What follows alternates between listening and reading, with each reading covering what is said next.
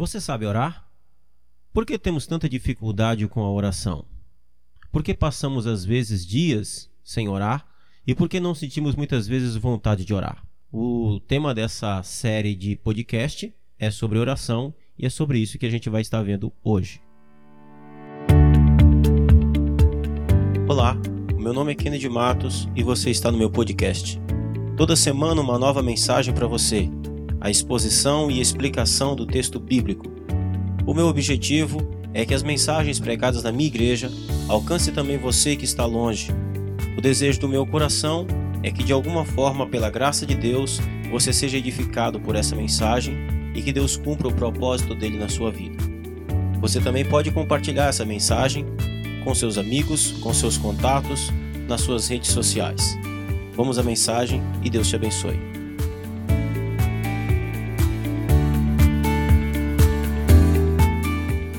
Muito bem, o Senhor Jesus, a palavra de Deus mostra nos evangelhos que certa vez os discípulos de Jesus chegam para Jesus e eles é, pedem para que Jesus os ensine a orar. Eles haviam visto que os discípulos de João oravam, que João havia ensinado seus discípulos a orar, e eles também estavam observando que Jesus era um homem de oração. Então, eles pedem para que Jesus os ensine a orar. E o pedido dos discípulos para Jesus, esse pedido especificamente, é um pedido absolutamente curioso. Por quê? Porque não é que aqueles homens não orassem, não é que aqueles homens não sabiam orar. Eles sabiam orar e eles tinham o costume de orar. Afinal de contas, nós devemos lembrar que os discípulos de Jesus, eles eram judeus praticantes. E o judeu, ele tinha uma vida regular de oração. Mas a pergunta deles é curiosa exatamente por causa disso. E isso nos mostra uma coisa interessante. Existe uma necessidade nos discípulos de Jesus com relação à oração. E muitas vezes nós somos levados a uma vida frágil de oração, ou muitas vezes a uma, a, nós temos um, uma falta de estímulo para orar, e eu e eu penso que um dos motivos pela qual há essa motivação para orar é exatamente o fato de que muitos discípulos de Jesus, muitas pessoas que vêm para a igreja, elas não são ensinadas a orar. É uma falha no processo do discipulado. Às vezes, e muitas vezes, nem discipulado existe para as pessoas que chegam para o evangelho, para os novos convertidos. Portanto, aí está a importância do discipulado. O discipulado é tomar a pessoa pela mão e ensiná-la a andar com Cristo. E dentro desse processo de aprendizado, de discipulado, precisa haver o ensinamento com relação à oração.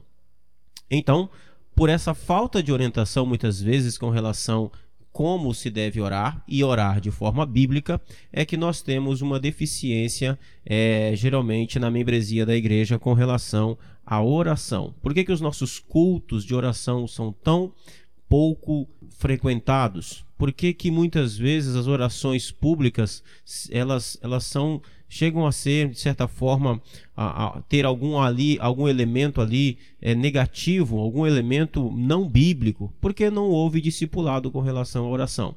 E os discípulos de Jesus, eles não têm nenhum problema de pedir ao mestre para que os ensine a orar. Isso é um ponto importante. Todo discípulo de Cristo precisa aprender a orar. E a gente deve aprender uma coisa sobre oração também, que eu quero trazer aqui para vocês hoje, é que a oração é um privilégio e não um fardo. Muitos de nós têm a oração como um fardo, como um obstáculo, como algo é, enfadonho, como, como algo que atrapalha a nossa rotina, ou como algo demorado, como algo ruim. Mas a oração não é um fardo, orar é um privilégio. Você já parou para pensar que Deus poderia ter negado esse privilégio, esse canal de comunicação é, entre nós e Ele, que é a oração? Você já parou para pensar que Deus poderia ter escolhido não estabelecer esse canal de oração, esse canal de comunicação que é a oração? Você já poderia, já, já, já pensou no fato de que poderia ser diferente? Então, orar é um privilégio. Orar é uma honra, orar é uma grande oportunidade. Temos a oportunidade de falar com o Rei dos Reis, com o Senhor dos Senhores. Você pode dobrar os seus joelhos, ou você pode estar sentado, ou até mesmo deitado, com os olhos abertos ou os olhos fechados, em pé, com os braços para cima ou para baixo, não importa. Você pode orar da maneira que você quiser, na maneira mais confortável que você quiser. Você pode levar os seus pensamentos a Deus, você pode orar dentro do ônibus, você pode orar no trabalho, você pode orar em qualquer lugar, em qualquer circunstância, a qualquer momento, em qualquer situação e você falará com o Rei do universo. Portanto, é um privilégio a oportunidade que temos de falar com Deus, de orar ao Senhor. Orar também é uma característica do cidadão do reino dos céus. Eu quero chamar a sua atenção para o texto que nós vamos usar nessa série sobre oração, que é o Evangelho de Mateus, capítulo 6, do verso 5 até o verso 13, onde nós vamos estar falando sobre oração.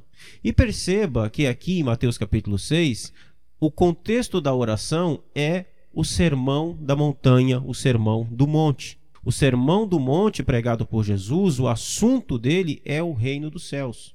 Jesus está falando a respeito dos cidadãos do reino dos céus e das características desses cidadãos que fazem parte desse reino. Então perceba uma coisa interessante. A oração, ela é algo imprescindível na vida do cidadão do reino do céu todo aquele que foi salvo, todo aquele que foi eleito pela graça salvadora de Cristo, todo aquele que foi regenerado e que nasceu de novo, ele terá uma vida de oração. É impossível alguém que foi salvo, alguém que é cidadão do reino dos céus, cidadão do reino de Deus, não ter uma vida de oração. Orar é uma característica de todo cidadão do reino de Deus. Orar é um privilégio. E é sobre isso que a gente vai estar vendo nessa série sobre oração. O nosso próximo assunto, que a gente vai estar tratando aqui, é sobre o jeito certo de orar e o jeito errado. Existe um jeito certo e existe um jeito errado de orar. E antes de falar sobre a oração do Pai Nosso, nesse mesmo texto, Jesus ele fala exatamente dessas coisas. Existe um jeito certo e existe um jeito errado de orar. Muito bem? Nós estamos aqui, eu estou aqui para poder ajudar e a contribuir com você através da palavra de Deus, das Escrituras, sobre esses assuntos. Amanhã a gente volta sobre falando sobre o jeito errado de orar. Então até mais, até amanhã. Fique na paz. Deus abençoe. Um bom dia para você e não se esqueça, ore ao Senhor, invoque o nome dele, ore por mim, que eu oro por você. Um abraço e até mais.